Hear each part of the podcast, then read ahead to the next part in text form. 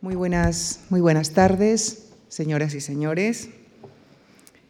Coincidirán ustedes conmigo en que en los últimos años el interés por el mundo de los cátaros se ha ampliado notablemente y actualmente no solo incluye el ámbito histórico, sino que también está presente en la literatura, en el cine y hasta es un reclamo turístico.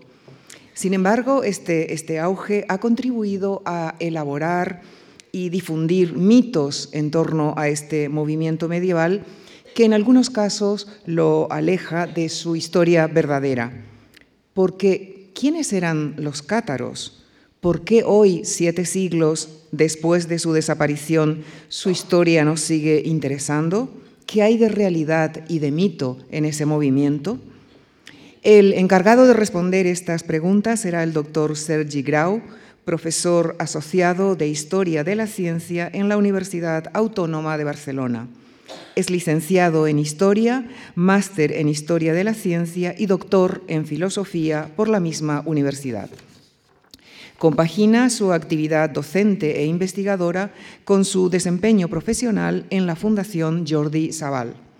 Investiga preferentemente sobre medicina, filosofía y ciencia durante la Edad Media y el Renacimiento, así como sobre movimientos religiosos medievales como los cátaros y los valdenses.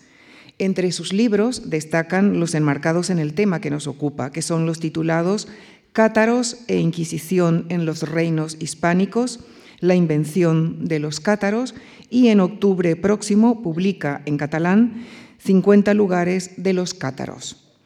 En la conferencia del próximo jueves, el doctor Grau estudiará el pensamiento, la filosofía y los mitos que surgen en torno al catarismo y en la sesión de esta tarde analizará la historia de los cátaros dentro del contexto de los cambios que se desarrollan en la Edad Media europea. Con nuestro profundo agradecimiento les dejo con el doctor Sergi Grau. Muchísimas gracias.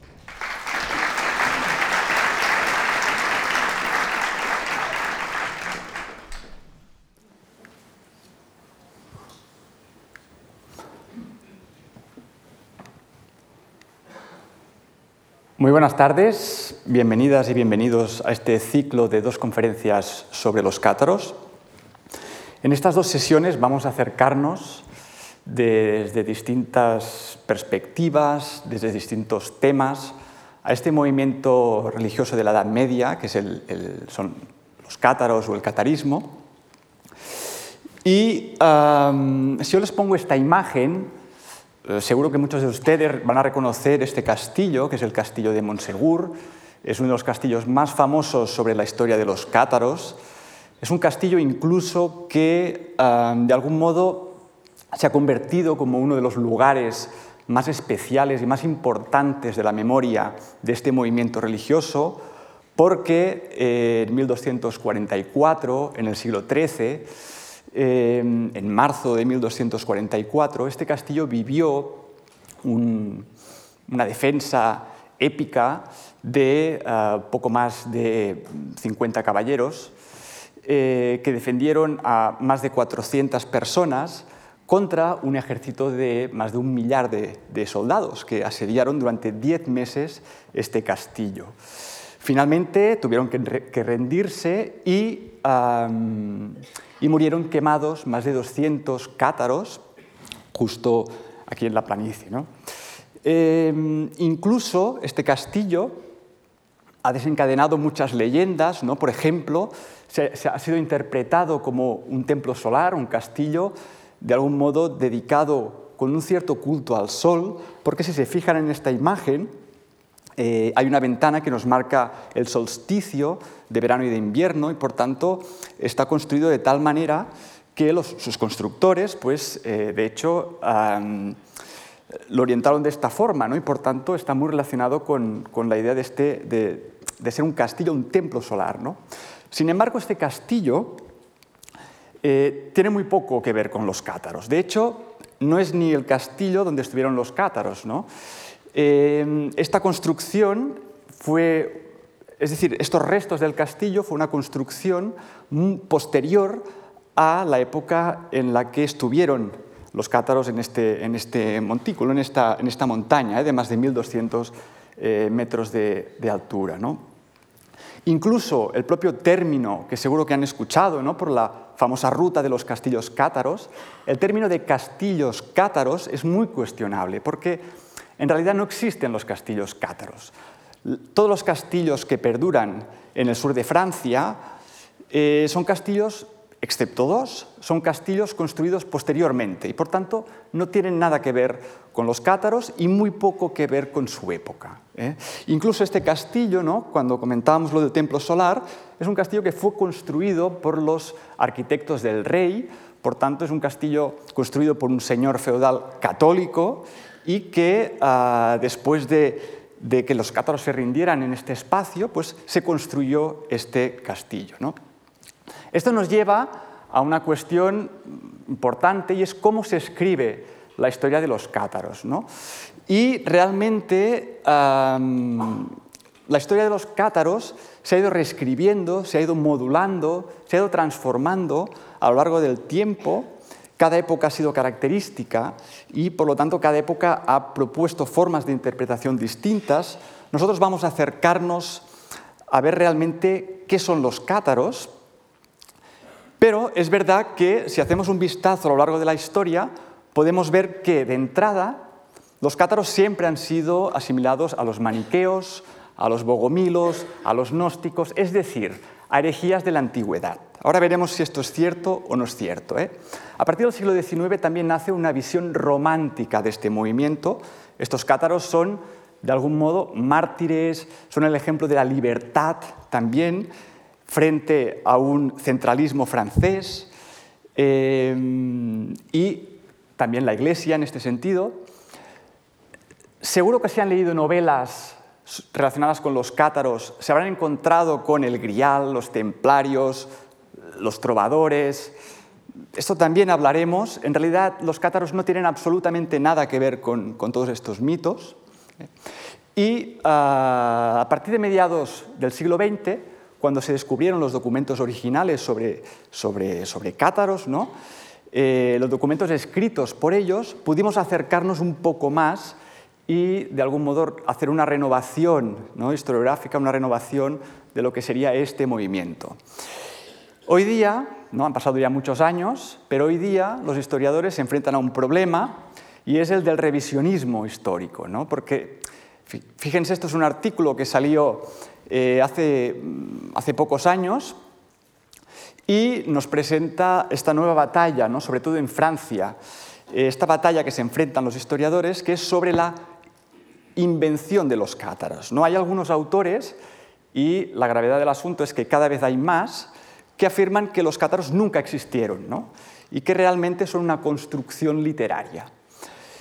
Es cierto que los documentos de la época plantean muchos problemas, pero también es evidente, a través de estos documentos, que hay un grupo de personas que organizan este movimiento religioso, movimiento cristiano propiamente, que se estructura en la Edad Media y tendrá un gran impacto.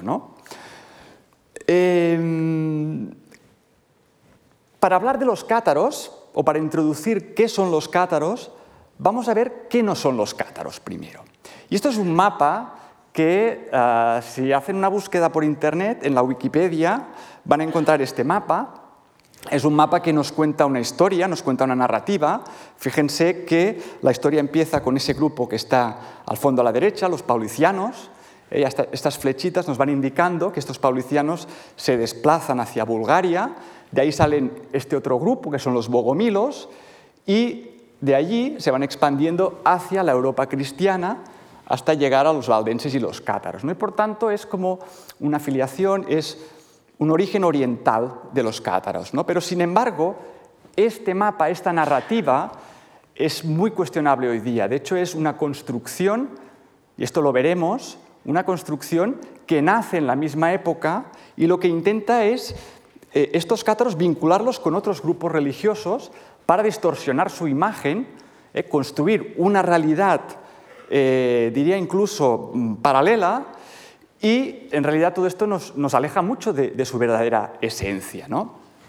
Si ustedes leen por internet verán que los cátaros siempre se relacionan con los paulicianos, que es un grupo del siglo VII, VIII, que, un grupo que fue calificado como una herejía, eh, un grupo de Armenia, y que ah, de algún modo luego, eh, en fin, con doctrinas también, ah, con, algún tipo de similitud con lo que serán los cátaros, pero no tienen nada que ver, son movimientos distintos, ¿no? igual que los, los famosos bogomilos, ¿no? que es otro grupo que también eh, se, ha, tradicionalmente se han asimilado a los cátaros, pero es, es muy cuestionable todo esto. Es decir, para que nos entendamos, los cátaros no tienen un origen oriental, los cátaros no tienen su origen en las herejías de la antigüedad, ni paulicianos ni bogomilos. Los cátaros es un movimiento religioso que nace en la Edad Media y nace justamente en la Europa occidental, en la Europa latina, esta Europa cristiana occidental. ¿eh? Es cierto que van a haber vínculos de algún modo u otro con algunos movimientos como los bogomilos, por ejemplo, que son movimientos que aparecen también en la misma época, sobre todo en la zona de Bosnia, estos cristianos de Bosnia tendrán más relación, pero estos cátaros de los que hablaremos no tienen su origen en estas iglesias o estos grupos de la Europa oriental, sino que tienen su origen en la Europa occidental. Em, fíjense, este es un retrato, bueno, un retrato, es una pintura que retrata eh, un consejo que lo que hizo es perseguir a los bogomilos, van con túnicas, van con barbas, eh, los cátaros también irán con túnicas, no irán con túnicas claras, irán con túnicas oscuras, eh, irán también con barba, esto será muy característico de los primeros cátaros, y ah, de algún modo el bogomilismo, el movimiento de los bogomilos, es un movimiento que nace ah, en el año 1000 por personaje que se conoce como Bogomilo, que quiere decir el amigo de Dios, que empieza a predicar una, reforma del cristianismo, empieza de algún modo a, plantear un dualismo, es decir, una confrontación entre el bien y el mal, eh, un cristianismo de tradición ascética, un cristianismo que se va a expresar en la lengua eslava, esto también será muy importante porque será las de los aspectos que hará que llegue al pueblo y será una reforma, una propuesta de cristianismo eh, que de algún modo aglutinó capas sociales muy diversas eh, y muy variadas. Y por eso cogió aspectos concretos en función de la región donde apareció. Lo cierto es que estos bogomilos comparten muchos elementos comunes con los cátaros, pero, pero eh, una cosa muy distinta es situar el origen del catarismo en estos movimientos de la Europa oriental. ¿Por qué? Porque el catarismo nace, y esto es lo que veremos a continuación, nace debido al contexto, ¿eh? la situación de la Iglesia, la situación de la sociedad de la Europa occidental. Por tanto, habrá ciertos contactos con los bogomilos, sobre todo en, en la región de Bosnia, pero tendrán un origen distinto.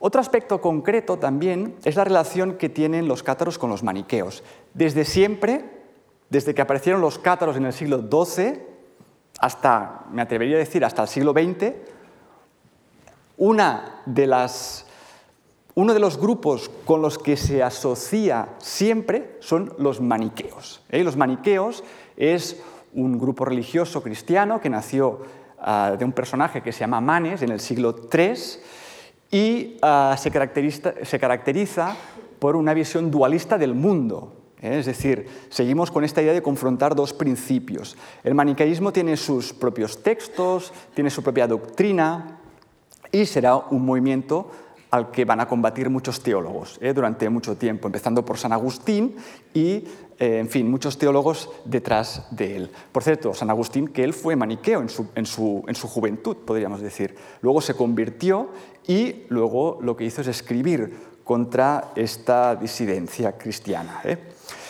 Em, claro,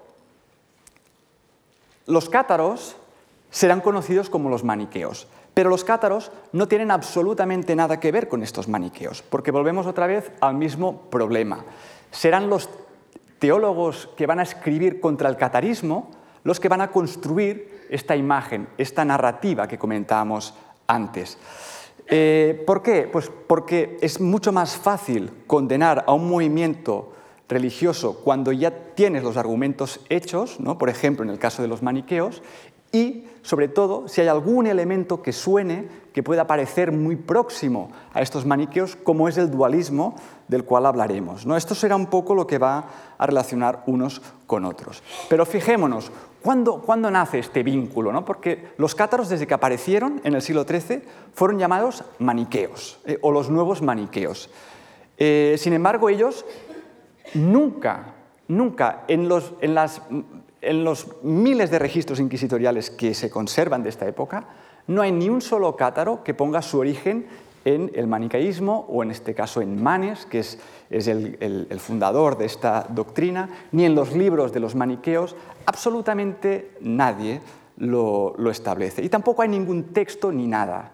Es decir, son herejías, movimientos religiosos cristianos totalmente distintos, sin ningún tipo de vínculos. Pero fijémonos en este texto, que es un texto eh, que, que, escribió un inquisidor que se llama Anselmo de Alejandría en 1250, más o menos, es decir, 100 años después de la aparición de los primeros cátaros, por tanto, situamos el origen de los cátaros más o menos a mediados del siglo XII, 1140, 1150, 100 años después, un inquisidor escribe y relaciona estos cátaros con el maniqueísmo y este, este maniqueísmo con los bogomilos. Y por tanto, este relato es una construcción que nace en la época y se reproduce constantemente, desde el mapa ese que hemos comentado, desde muchísimos libros que pueden leer, artículos, la idea de que hay una afiliación entre estos movimientos. Y de hecho es normal que haya esta afiliación porque incluso en la misma época, ¿no? esto es un manuscrito que se llama Libro contra Maniqueos y es un tratado, un tratado de polémica escrito contra estos cátaros del siglo XII, contra nuestros cátaros, ¿no?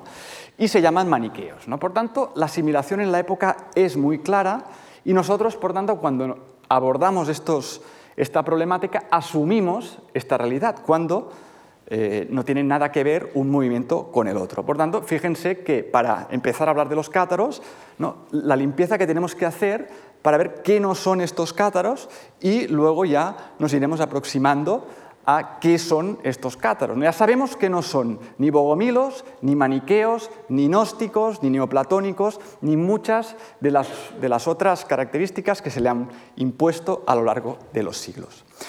Y para complicar más la cosa, para complicar más la situación, fijémonos en este caso, es un inquisidor también que escribe un tratado y nos dice, los llamaron maniqueos. ¿A quién estos? A nuestros cátaros, cuando más bien deberían llamarse maníacos. Estos se llamaban de diferentes maneras y fíjense cómo nos, explica distintos nombres con los que eran conocidos en la época. Lombardos, pataris en Italia, catari en, Renania, burgari, ¿eh? porque se esconden en Bulgaria, eh, popelicani, la Galia francesa, yo pongo otros nombres, eh, tejedores, por ejemplo, también en Francia, arrianos, eh, eh, en fin, multitud de nombres para denominar a un grupo, a unas comunidades cristianas que surgen en el siglo XII y que ya ven la, la complicación de esta situación. Claro, visto esto, ¿qué son los cátaros y cuándo aparecen los cátaros? Bien, los cátaros aparecen, ya lo hemos dicho, a mediados del siglo XII en la Europa latina, cristiana, occidental.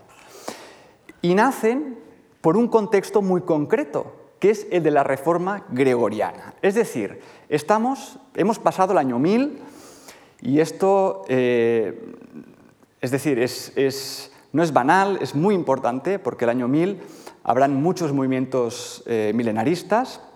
Cuando hayamos pasado el año 1000 saldrán muchos grupos, muchas personas, muchos hombres, muchas mujeres también, muchos grupos que de algún modo van a cuestionar la situación de la Iglesia.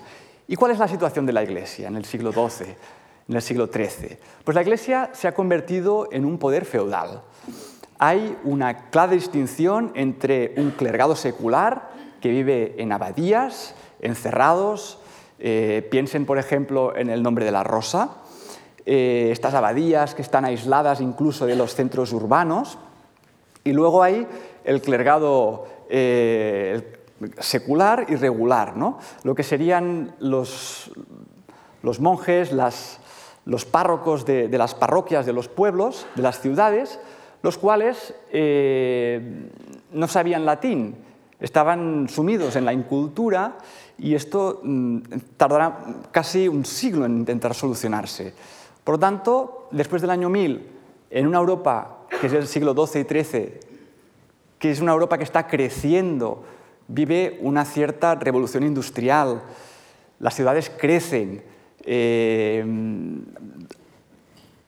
empiezan los mercados internacionales, es decir, empiezan los inventos, el papel, las gafas, es decir, es, una época de crecimiento económico, no es, la Edad Media del siglo XIV de la peste negra, es una época del siglo XII y XIII de crecimiento generalizado y por tanto de efervescencia religiosa, de mucho movimiento en las ciudades.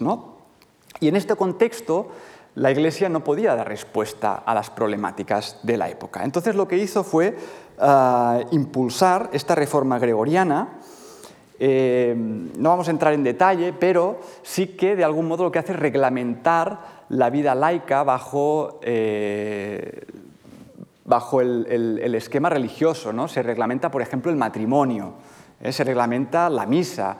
en fin, se transforma ¿no? la sociedad en base a este cristianismo católico romano. ¿no? Y una de las cosas que salen, ¿no? uno de los, hechos más visibles de esta reforma, es justamente la orden del cister, ¿eh? justamente también con la de Cluny. Pero la del cister será muy importante. Fíjense la cantidad de monasterios, abadías que salen ¿eh? del siglo XII, XIII y XIV del cister, inundan Europa. Es una forma de renovar esta, esta visión cristiana, esta religiosidad, una nueva forma de entender el cristianismo eh, y eh, una de las figuras más visibles, que será la cabeza del cister, es Bernardo de, Claraval. ¿eh? Y en este contexto de reforma religiosa, de ah, situación de descrédito de la Iglesia, porque piensen también en estos poderes feudales que son la Iglesia, muchos obispos son grandes caballeros que tienen muchas posesiones, muchas riquezas, ¿no? Y esto, ah, claro, si, hablamos de salvación del alma y de mensaje religioso, pues para la población queda bastante en entredicho. ¿no? Y esta es una situación conflictiva ¿no? que, que, siempre estará patente ¿no? en, las tensiones que habrá en el siglo XII y XIII. ¿no? Por eso incluso Domingo de Guzmán, cuando viajó al sur de Francia, lo primero que hizo a los abades del Cister fue decirles que, por favor, dejaran de vivir de esta forma porque hacían el ridículo delante de las personas. ¿no? Porque ¿cómo podían predicar una vida cristiana si luego lo que hacían era vivir con todos los lujos posibles. ¿no? Y por tanto, eh, esta tensión estará muy latente ¿eh? en la época. Y Bernardo de Claraval, justamente, eh, en 1143, recibe una carta. Nos vamos a detener un momento en esta carta porque es el primer testimonio que tenemos que nos hable sobre estas comunidades que nosotros llamamos cátaros para ver realmente qué eran. ¿no? Ya hemos visto que no son, pero en esta carta, que es de un preboste de Renania, que se llama Evervin de Steinfeld, lo que hace es escribir a Bernardo de Claraval porque ha visto que, están, ha visto que en, su ciudad hay unas discusiones entre unos herejes y ha habido mucha tensión con los teólogos católicos y finalmente estos herejes han sido condenados y lo que han sido es quemados vivos por el pueblo por, el error que estaban profesando. ¿no? Entonces Evervin de Steinfeld queda totalmente tocado por este hecho y escribe a Bernardo de Claraval, que es una autoridad en este momento, y para, explicarle lo que ha visto. ¿no? Por tanto, esto ya no es un tratado contra la herejía, un tratado teológico, sino que es una, una, una vivencia personal. Y esto es muy interesante. 1143, que es el momento en que encontramos estas comunidades por Europa, ¿eh? en distintos lugares. Y nos dice, esta es su herejía. Dicen de sí mismos que son la iglesia, porque solo siguen al Cristo. Y siguen siendo los verdaderos discípulos de la vida apostólica, porque no buscan el mundo ni poseen nada de este mundo, ¿eh? ni casa, ni campos, ni dinero. ¿no? Por lo tanto, una idea muy potente de este grupo es que rechazan el mundo. ¿no? Este mundo en el que vivimos hay un rechazo y lo que hacen es proclamarse discípulos de la vida apostólica. Dicen, nos explica Everbin, llevamos una vida muy santa y muy estricta, pasando día y noche orando, trabajando, ¿no? Eh, porque no somos de este mundo, ¿no? pero en cambio vosotros que amáis el mundo estáis en paz con el mundo. ¿no? Y esto es muy interesante porque las primeras comunidades cátaras lo que encontramos es un rechazo al mundo, ¿eh? a este mundo. ¿no? Es decir, una clara confrontación entre una realidad espiritual y una realidad material. Algunos de ellos fueron convertidos, ¿eh? fueron, bueno, convertidos, fueron reconciliados eh, por la Iglesia. Y fíjense, dice, nos han dicho estos que se han reconciliado, que han vuelto a la fe católica, que son una gran multitud, expandida casi por el mundo entero, y que entre ellos se encuentran clérigos y monjes, es decir, cristianos, ¿eh? los, religiosos de la época se convierten. ¿no?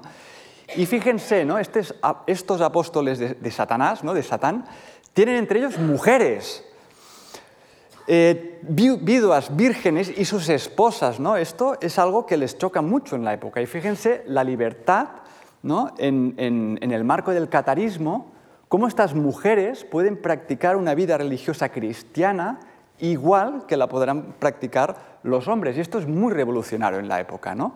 Porque fíjense, dices, unas con el nombre de elegidas, las otras como el nombre de creyentes. ¿no? Y esto, bueno, ejemplo de los apóstoles. Claro, nos está destacando dos categorías distintas que son aplicables también a los hombres, que son los elegidos o elegidas, son aquellos que han o se dedican, de algún modo han realizado el, baptismo espiritual y se han convertido en lo que llamaríamos cátaros, ¿no? en estos cristianos, y hay otro grupo de personas, hombres y mujeres, que son creyentes, que sin necesidad de convertirse para, decirlo más claro, sin necesidad de renunciar a su vida y dedicarse a una vida apostólica, creen y dan apoyo a este grupo, pero sin renunciar a sus cosas, ¿no? a su vida, ya sea su familia, su, marido, su mujer, su trabajo incluso, ¿no? pueden mantener la vida, pero dan apoyo a este grupo. ¿eh? Y fíjense que ya aparecen elegidos y elegidas, que esto es muy interesante desde 1143, algo que a la Iglesia rápidamente eh, le va a molestar muchísimo. ¿no? Luego Everbin, y con esto terminamos la carta, nos da un detalle, porque hasta este punto podíamos pensar, bueno, hay muchísimos movimientos en la época que de algún modo lo que hacen es reclamar una vida apostólica. Es decir, lo que hago es criticar la situación de la Iglesia, ¿no? las posesiones, los rituales, la jerarquía, ¿no? Ah, y, hay muchos grupos. Eh, hemos hablado de los cátaros, pero podrían ser los valdenses, pobres católicos, eh, en fin, muchos otros grupos que fueron condenados en la época. ¿eh? Pero este es el aspecto principal que lo que hace es, ah, que los asimilemos a estas comunidades que llamamos cátaros. Y es que bautizan, es decir, este grupo bautiza y son bautizados, pero no lo hacen con el agua o como lo haría el ritos católico, sino que lo hacen con el fuego y con el espíritu. No lo hacen con el fuego, el fuego eh, literalmente. ¿eh?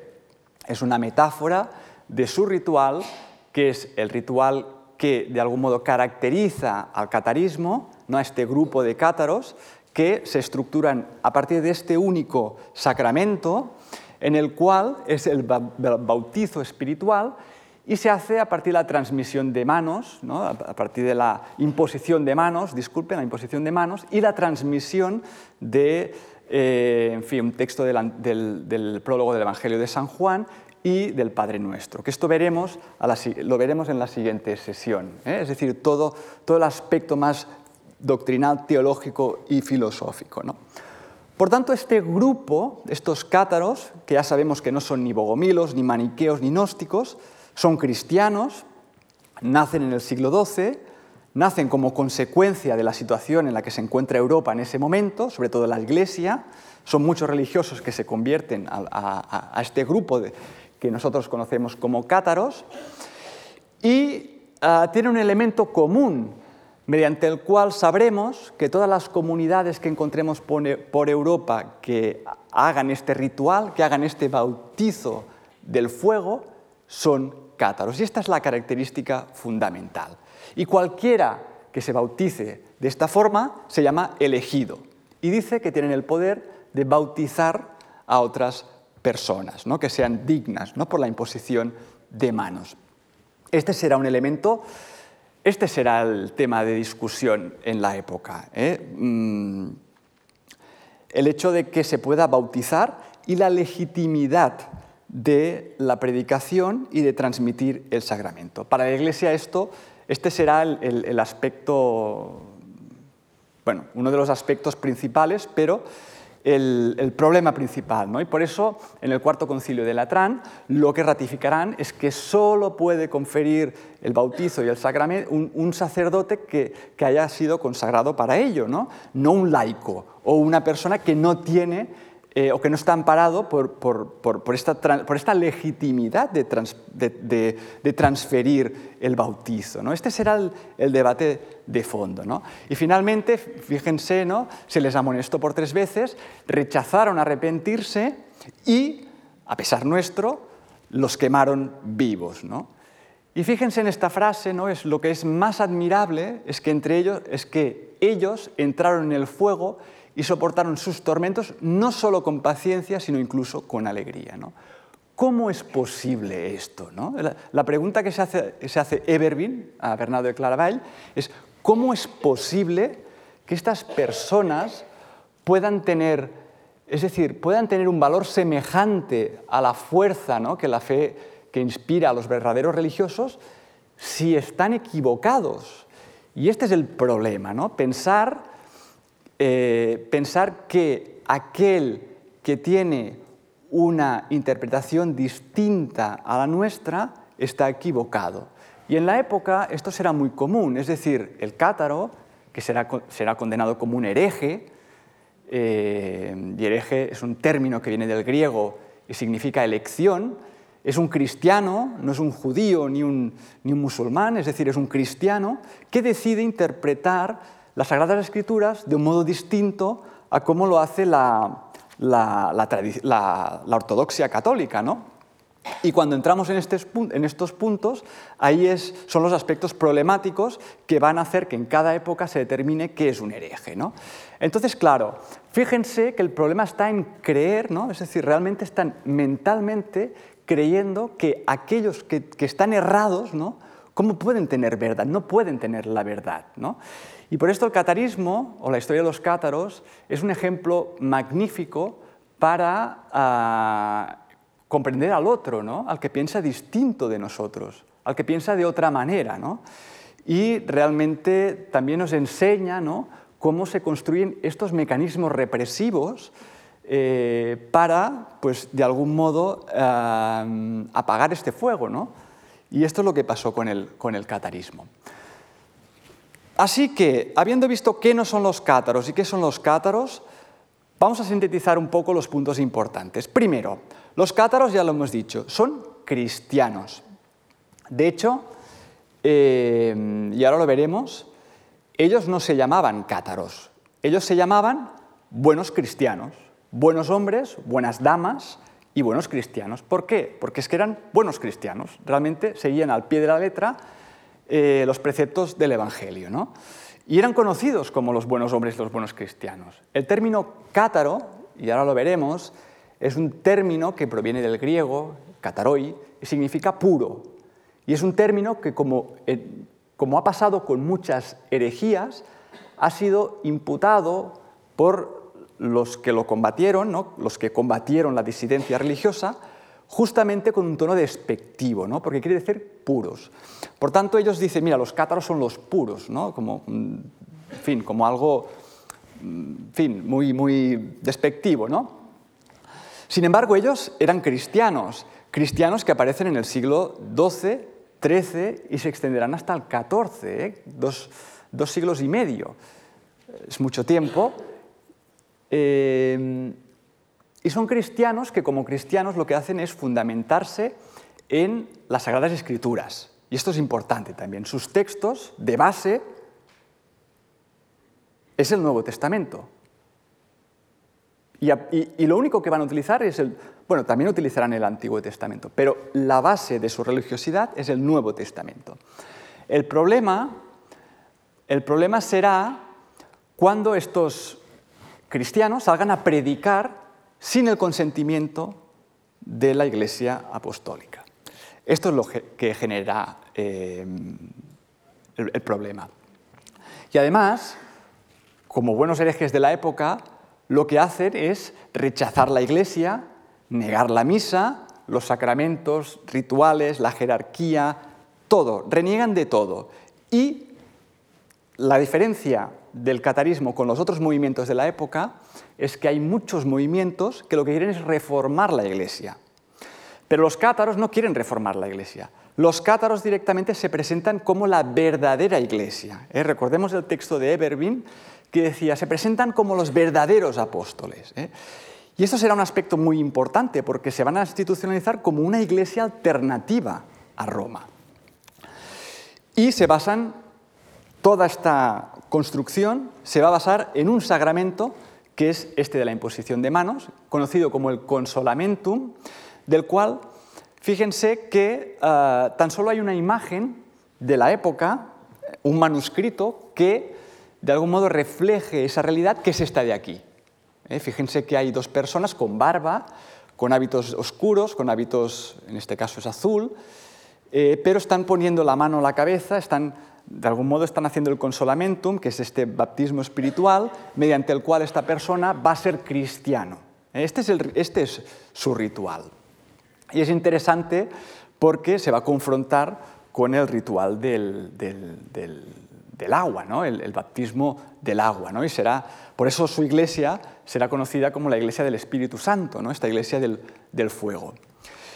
Eh, visto a grosso modo qué son los cátaros, cuáles son sus características, vamos a ver cuándo salen y sobre todo, y más importante, cuándo son llamados cátaros, porque en realidad los llamamos cátaros, pero no los tendríamos que llamar cátaros, los tendríamos que llamar buenos hombres o buenos cristianos. Y curiosamente, curiosamente, la asimilación del término cátaros con este grupo religioso se produce en el siglo XII, mediados del siglo XII, en Renania, a través de una mujer eh, que seguro que todos les suena o la conocen, que es Hildegarda de Bingen y que seguro que nadie la hubiera puesto en esta historia, pero Hildegarda, a mediados de siglo, lo que hace es escribir unas cartas sobre la presencia de la herejía, el, problema que representaba la, herejía, ¿eh? la, disidencia religiosa cristiana, y proclamaba esta voluntad de Dios eh, a perseguirla, sin violencia, eso sí, doctrinalmente. Hildegarda, esta monja benedictina, esta abadesa, era muy cercana a Elizabeth de Schonau, que es otra abadesa también benedictina, que ah, Elizabeth será la primera que va a escribir un libro en 1157, es este, el libro de Vías de Dios, y es una epístola, una respuesta a este llamamiento de Hildegarda, y curiosamente es el momento en la que ella menciona por primera vez a estos disidentes religiosos como cátaros. Y fíjense que son, pues, pocos años después de este, este testimonio que hemos visto de Ebervin, ¿no? estos cristianos que se llamaban elegidos, ahora son ah, cátaros. Y Elizabeth de Schonau eh, lo que hace es recuperar un término, eh, bueno, Elizabeth de Schonau y, su hermano, eh, Egbert de Schonau, que va a escribir sobre los cátaros, pero lo que hacen es coger el nombre de cátaros, porque el nombre de cátaros es un nombre que ya existe en la antigüedad, es un nombre que Agustín, San Agustín, Agustín de Hipona, que escribió sobre los maniqueos, escribe un libro en la antigüedad, siglo V después de Cristo, y lo que hace es describir todas las herejías de su época.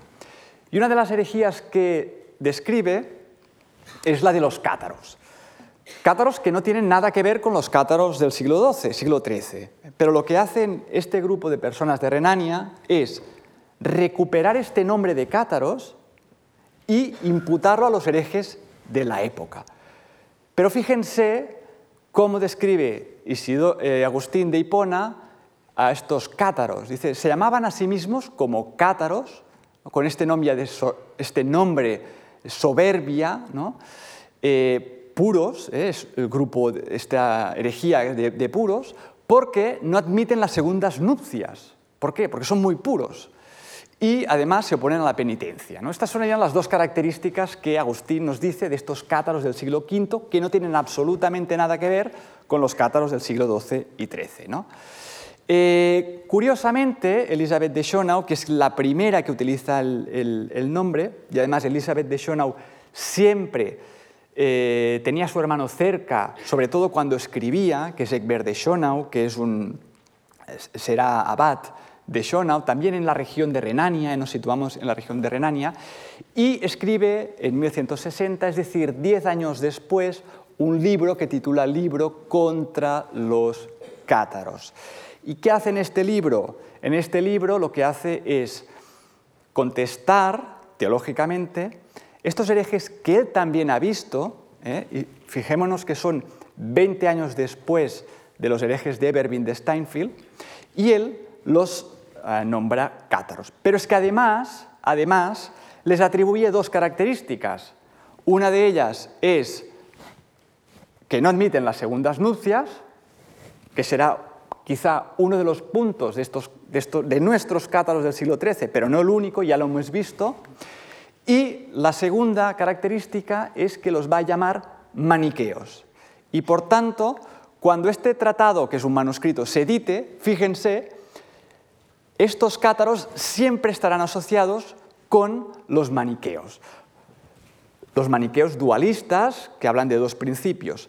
Pero fíjense cómo ha cambiado en 20 años la percepción de este grupo de herejes que de algún modo está rechazando lo que es del mundo 20 eh, años después, porque son los mismos, están en la misma región, 20 años después, no aceptan las segundas nupcias y además son maniqueos, es decir, se han transformado. Y como maniqueos se les va a atribuir todos los errores de los maniqueos, porque son los nuevos maniqueos, es decir, lo que hacen es revivir el maniqueísmo.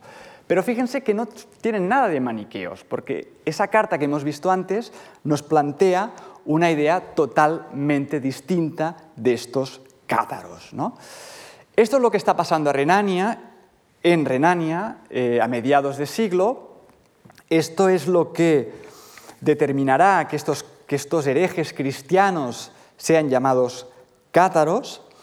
Y lo que nos podemos preguntar es, bueno, ¿y hay otras comunidades por Europa de este grupo disidente de cristianos que conocemos como buenos hombres, que serán conocidos por los teólogos como maniqueos y cátaros? Sí. Eh, por ejemplo, en el sur de Francia. En el sur de Francia eh, tiene una gran presencia y además aquí no se los nombra para nada, ni como maniqueos aún, ni menos aún como cátaros, sino que son conocidos como buenos hombres. Pero son los mismos herejes que los de Renania. Me pueden preguntar, ¿por qué? Pues porque utilizan ese sagramento del consolamentum, el de la imposición de manos. Son iglesias que se organizan, que incluso adquieren particularidades distintas, porque son regiones distintas, y ah, esto hará del catarismo un movimiento muy rico, ¿no? con muchas variantes en función de la región donde aparezca. ¿Qué es lo que está pasando a mediados del siglo XII en el sur de Francia? Pues que estos herejes eh, no son grupos pequeños como en Renania, son, eh, digamos que gran parte de la nobleza del sur de Francia ya ha abrazado este nuevo cristianismo. Y un ejemplo es Fanjou, Fanjaux, es un pueblo del sur de Francia, eh, hay muchos, muchos más, Mirepoix, que está muy cerca, que mm, de algún modo lo que muestran es el impacto que tuvo el catarismo, porque todas las grandes familias de la región lo que hicieron fue abrazar este, este cristianismo y por eso no, es, no, es, extraño que justamente eh, tuviera un gran implante, un gran arraigo eh, en, todos, en, todos, estos espacios. Eh. Sobre todo cortesanos, desde el conde de Foix, por ejemplo, y sobre todo su hermana, Esclarmonda de Foix, que fue una gran defensora de los cátaros, que constituyó escuelas para estudio para estos cátaros, por ejemplo, la Casa de Dun, exclusiva para mujeres, y fíjense la aportación social que va a hacer el catarismo en este sentido, va a culturizar y muchos de estos cátaros en realidad son teólogos que conocen mucho las Sagradas Escrituras. Entonces ustedes imagínense que pues aquí en la ciudad de Fanjo eh, llega un cátaro de estos que está muy formado teológicamente a discutir con el párroco del pueblo que no sabe ni latín y efectivamente es, muy contradictorio, ¿no? porque estas discusiones normalmente los cátaros las ganaban todas, ¿no? por goleada. ¿Por qué? Por esta formación intelectual. ¿no? La Iglesia esto se dará cuenta y lo que va a potenciar serán dos cosas. Una, establecer órdenes de predicadores, ¿eh? de aquí saldrán, por ejemplo, los dominicos y los franciscanos, que estén en el terreno, ¿no? predicando, esto es nuevo, eh, y, mm, y esto será una de las aportaciones importantes. Y dos, que se formen, pero se van a formar tarde porque las disposiciones para que los clérigos sepan latín no llegarán hasta 100 años después. ¿eh? Por tanto, es, se puede entender que en este contexto el catarismo arraigue en estos espacios donde además hay cierta libertad religiosa. Esto también es cierto, ¿no? porque incluso los propios obispos de la época lo que hacen es permitir el, debate, la discusión, ¿eh? y que el catarismo, pues de algún modo, pueda pervivir, subsistir en la región. El catarismo se estructura a partir de iglesias. Eh, se conocen ah, en el siglo XII tres iglesias, obispados podríamos decir. No son iglesias físicas, son, territorios más o menos delimitados ¿eh? también, por tanto, también habrá una cierta jerarquía con un obispo cátaro, pero el obispo cátaro no tiene nada que ver con un obispo católico. El obispo cátaro es igual que cualquier eh, cátaro que está predicando y viviendo en una pobreza absoluta. ¿no? Pero eh, con el tiempo se van a crear dos iglesias más, pero todo, el sur de Francia eh, se va a convertir en un espacio donde como mínimo habrá tres, cuatro, cinco iglesias, quizás seis, el norte de Italia también. Eh, iglesias, repito, no son físicas. Las iglesias, o, de algún modo, esta religiosidad pervive en la medida en que hay representantes de la iglesia cátara, que son estos elegidos, ¿no? que salían antes, estos ancianos, que es el nombre con el que se conoce en la época, aunque la Inquisición los va a llamar perfectos, pero otra vez los va a llamar así como un término despectivo. Ellos nunca se llamaban perfectos. Finales del siglo XII, catarismo arraiga mucho en Occitania, el sur de Francia. Muy brevemente, fíjense que es una región no unificada, es un territorio dividido entre muchos espacios, muchas señorías, muchos vizcondados, condados. Eh, hay el color azul, es el espacio del conde de Tolosa, que teóricamente tendría que haber sido el, el, el poder que de algún modo unificara el territorio, que estuviera al mando del territorio, pero nunca pudo imponer su dominio y eso permitió la entrada de distintos poderes. Por ejemplo, la corona de Aragón, el rey de la corona de Aragón, eh, sobre todo Pedro el Católico, lo que hizo es acercarse, eh, lo que hizo es acercarse a toda esa región y a través de mecanismos de vasallaje, pues eh, imponer su, imponer no, porque nunca pudo imponerlo, ¿no? pero de algún modo sí que establecer esta región bajo su órbita. ¿eh? Pero también los Plantagenet, otras monarquías que eh, los, monarquía de los Capeto, por ejemplo, que eran los reyes de Francia, que en ese momento no tenían control sobre la región y en este contexto, un territorio fragmentado en distintos espacios, un problema de herejía, ¿no? un problema de cristianismo disidente que ha arraigado mucho en las familias de la época, eh, esto ¿no? Ah, llevó una tensión muy fuerte donde, ah, en fin, esto es Narbona, que será el arzobispado de Narbona, será la madre de las iglesias del sur de Francia, incluso el mismo arzobispo de Narbona, finales del siglo XII, pues tampoco ve mal que haya cristianismo disidente en la región. Y esto lo que va a hacer es que pues, eh, cuando ya la situación sea insostenible, el Papa Inocencio III pues, lo que haga es eh, hacer una cruzada en 1208, que se va a, mm, va a empezar a partir de 1209, para intentar eh, erradicar ¿no? lo que sería la herejía de la región. Pero rápidamente el problema de la herejía pasó a un segundo plano y lo que mostró fue el problema político del territorio, en el cual se incrementó cuando el rey de Francia intervino en el conflicto y el final de esta cruzada ¿no? lo que hizo fue que todo este territorio del sur de Francia quedara bajo soberanía del rey de Francia. Seguramente, bueno, esta ciudad, no sé si la ubican, estos Béziers, esta cruzada que, que, fin, eh, empezó en 1209, es la primera cruzada que se realiza en territorio cristiano. Todas las cruzadas siempre habían sido en territorio infiel, este es el cristiano. Eh, la primera vez, ¿no? Y esto es Béziers, ¿no? Y seguramente han oído esa frase, ¿no? De, de, matarlos a todos, ¿no? que, Dios ya reconocerá a los suyos, ¿no? Cuando los cruzados llegaron y dijeron, bueno, venimos con una lista de 223 herejes y queremos que nos los entreguen, ¿no? Y los de la ciudad de Béziers dijeron, nos vamos a entregar a nadie, ¿no? Y en las negociaciones se dejaron un poco la puerta, es decir, cuando estaban cerrando la puerta, un poco a traición, hicieron un ataque y los cruzados consiguieron eh, entrar en Béziers y ah, los soldados preguntaron al, Porque claro, esto es una cruzada, ¿no? Y el, líder espiritual de la cruzada es el Papa.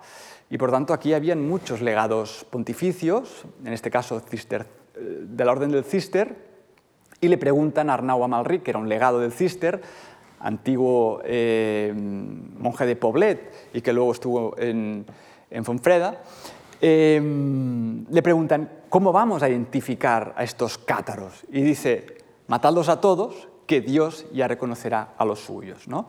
Y efectivamente, ese verano de 1209, eh, los cruzados mataron, saquearon la ciudad, mataron a todos los habitantes de Béziers, saquearon la ciudad y la quemaron. ¿no? Y, justo el día después el Papa escribe una carta para explicar a los reyes, a los emperadores, a los obispos, ¿no? lo que habían pasado con esta cruzada y, y decía que habían pasado por cuchillo a 20.000 personas en la ciudad de Béziers. ¿no? Esto es lo que dice la carta del Papa. Evidentemente, 20.000 personas de la época en Béziers eh, es excesivo, no caben. ¿no? Pero pongamos que se hubiera equivocado, y ahora hago un ejercicio de especulación absoluta, imaginemos que se hayan equivocado ¿no? los copistas y hayan puesto en lugar de 20.000, 2.000, ¿vale? que 2.000 ya es algo más probable, ¿no? un típico burgo de la Edad Media eh, del sur de Francia podía ser. ¿no? Y estamos hablando de 200 pocos cátaros, ¿no? por tanto es poco más de un 20%, 10%, perdón.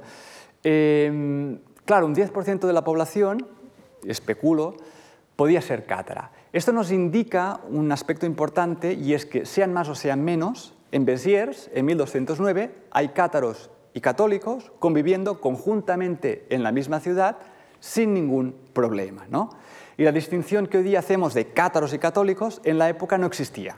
Y esto es importante tenerlo presente. ¿no? Eh, y en cualquier caso, esta frase, que de hecho eh, se atribuye a Arnau Amalric, es una frase que se explica en una crónica posterior. Por tanto, no sabemos si se pudo decir, o sea, no sabemos si realmente la dijo, si la dijo ese día o no. Pero lo que sí sabemos es que muy, muy probablemente la pudo decir. ¿Por qué? Porque Arnau Amalric era el prototipo de fanático de la época en contra de la herejía, en contra de la disidencia, liderando las filas del ejército cruzado, ¿no? a cargo de Simón de Montfort, y como él habían muchos más. Y esto, este carácter también hostil ¿no? Eh, fue muy, muy característico de toda esta cruzada. ¿no?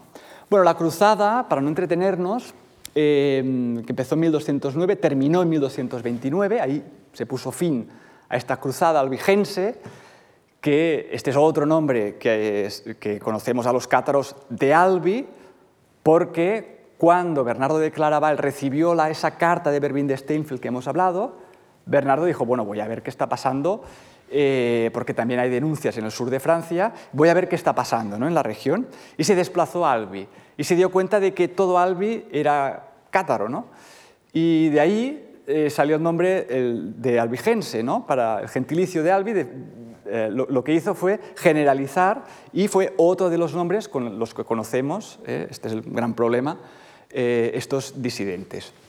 1229 termina la cruzada y ah, con un aspecto muy importante y es la instauración de, ah, en fin, el sometimiento del territorio al rey de Francia, que haría el control a través de la senescalía de Carcasona, pero una, cosa, una cuestión muy importante es el establecimiento de la orden de predicadores, los dominicos, en la ciudad de Toulouse y la, constitución de la Universidad de Toulouse ¿no? en esa misma época. ¿Por qué es importante esto? Bueno, es importante porque a partir de aquí va a empezar una nueva época, una nueva etapa. ¿Cuál? La de la represión y la Inquisición. Porque uno de los aspectos principales de esta cruzada, a través de la cual todos estos nobles que de algún modo habían apoyado el catarismo quedarán desplazados de sus territorios, ¿no? sus territorios serán expropiados, porque ese será el castigo, ¿no? expropiar los territorios a manos de todos estos que están haciendo carrera en la cruzada. Serán nuevos señores que jurarán fidelidad al rey y que, por tanto, van a dar apoyo al catolicismo. ¿no? Y esto hará que el catarismo, de algún modo, eh, tenga que recluirse en espacios como, por ejemplo, el castillo de Monsegur que hemos visto al inicio de la sesión. Por tanto, fíjense que el castillo de Monsegur, que no es este el que vivieron los cátaros, este es el de hoy día, es un castillo que a partir de 1230 hasta 1244, que es cuando hay la rendición y la destrucción, es, el centro de la iglesia cátara de este territorio. Por tanto, fíjense ¿no? que esta construcción de la memoria de los cátaros que comentamos anteriormente, en realidad Monsegur es, durante un periodo muy reducido, una parte muy importante, pero en un periodo realmente muy extenso de la historia del catarismo, es un episodio más, ¿no? importante sí, pero un episodio más dentro de esta historia. ¿no? Y el Monsegur de la época, fíjense en esta reproducción, tendría esta forma. ¿no? Y esto sí que sería lo que llamamos un castrum, una fortificación de los cátaros. Y fíjense que el Monsegur cátaro es un espacio, fíjense, es como una ciudad dentro de, o sea, encima de este, del POC, que es el nombre que recibe esta montaña. ¿no?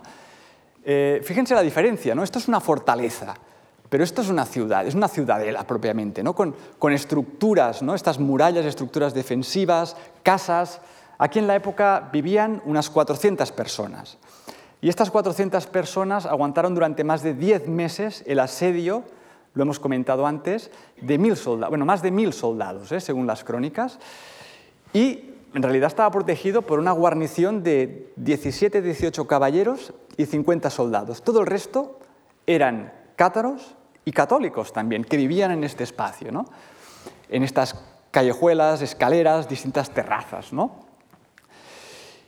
Y un día, ¿no? es decir, están todos aquí protegidos, en estos espacios donde la Inquisición no puede llegar, y un día de 1241, ¿no? bueno, 42 de hecho, 1242, el señor del castillo, se llama Pere Roger, Pere Roger, recibe a un emisario que eh, le trae una carta. Eh, los testimonios de la época nos explican que lo recibe, lee la carta no dice nada a nadie, escoge más o menos 25 eh, entre soldados y caballeros y parten, sin más detalles. ¿no? Y parten desde Monsegur, que lo tenemos aquí abajo, ¿no? en Monsegur, está a, a 70 kilómetros de una ciudad que es Avignonet, que es una ciudad que pertenece al conde de Toulouse, que está más o menos a 70 kilómetros también de Toulouse. ¿no?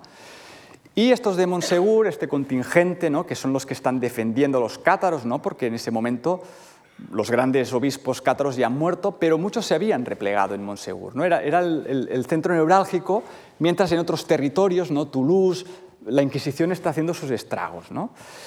Em, viajan hasta Gaján de la Selva y ahí se les suma otro contingente, ¿vale? de unos 30 caballeros más, son 60 ya se desplazan hasta, hasta Avignonet y se quedan a las afueras. Y ahí se les une 30 caballeros más, son casi 90, no llegan a 90, y se les une Ramón Alfaro, que es el, baile, el que sería el alcalde propiamente de Avignonet, que fue el que le, envió la carta. ¿no? Y ahí se conoce la misión, ¿no? que es matar a los inquisidores que están en Avignonet esa misma noche, ¿eh? los inquisidores tolosanos, que lo que están es inculpando a muchos, incluso de los que están en el castillo de Monsegur. ¿no? Y por tanto, eh, no sabemos si eh, alguno se hubiera, hecho, se hubiera echado para atrás en ese momento, pero lo que pasó ese día ¿no? es algo que las crónicas van a relatar y tendrá un gran impacto en la memoria eh, de la iglesia de la época, muy, muy, muy fuerte. y ya terminamos y fue la masacre de los, de los inquisidores de Avignonet. Eh, aquí tenéis una, una, pintura, ¿no? un óleo, que retrata esta imagen, que es tal cual la conocemos, porque los que participaron luego declararon delante de la Inquisición y por lo tanto conocemos todos los detalles. ¿no? Y cuando se encuentran este Ramón de Alfaro, justo en, en Avignonet, pues estos llegan justamente con, con hachas, sierras, espadas, o sea, armados nos dicen hasta los dientes. ¿eh? Y lo que hacen es un pequeño destacamento por la noche, se desplaza hacia, hacia Avignonet, van al castillo de Avignonet, donde estaban por la noche los inquisidores durmiendo, el inquisidor de Toulouse, eh, de Tolosa, y su, fin, su, asistente y todo el séquito de juristas que también les acompañaban, total 11 personas, y lo que hacen es reventar la puerta a hachazos y, bueno, en fin, eh, masacrarlos a todos. ¿no? De tal forma que nos explican las crónicas, porque esto es cuando los, los, o sea, teóricamente los buenos de la película hacen de malos. ¿no? Y es cuando eh, explica uno que cuando están llegando al, donde está el, el, el Ramón eh, de Mirepoix, que es un poco el, el, líder de Montsegur, ¿no? y cuando los ve llegar, pues pone mala cara, ¿no? desilusionado. ¿no?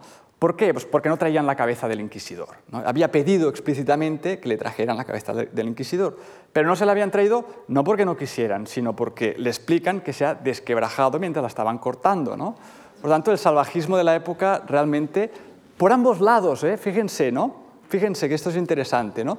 Por ambos lados. Bien, esto, ya terminamos, este episodio, en realidad, lo que quería era impulsar una revuelta contra los poderes del rey y los inquisidores. ¿A manos de quién? A manos del conde de Tolosa, que era la autoridad eh, de la época, que juntamente con el rey de Inglaterra intentó hacer una revuelta para implicar a todos los caballeros occitanos y levantarse para imponer su poder.